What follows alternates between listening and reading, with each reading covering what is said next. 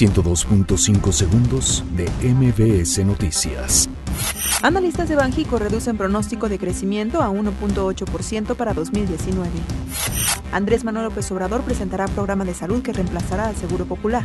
INAI pide al Consejo de la Judicatura Federal entregar material sobre homicidio de Luis Donaldo Colosio.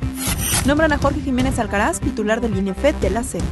Alfredo del Mazo anuncia reforzamiento de presencia militar en el Estado de México.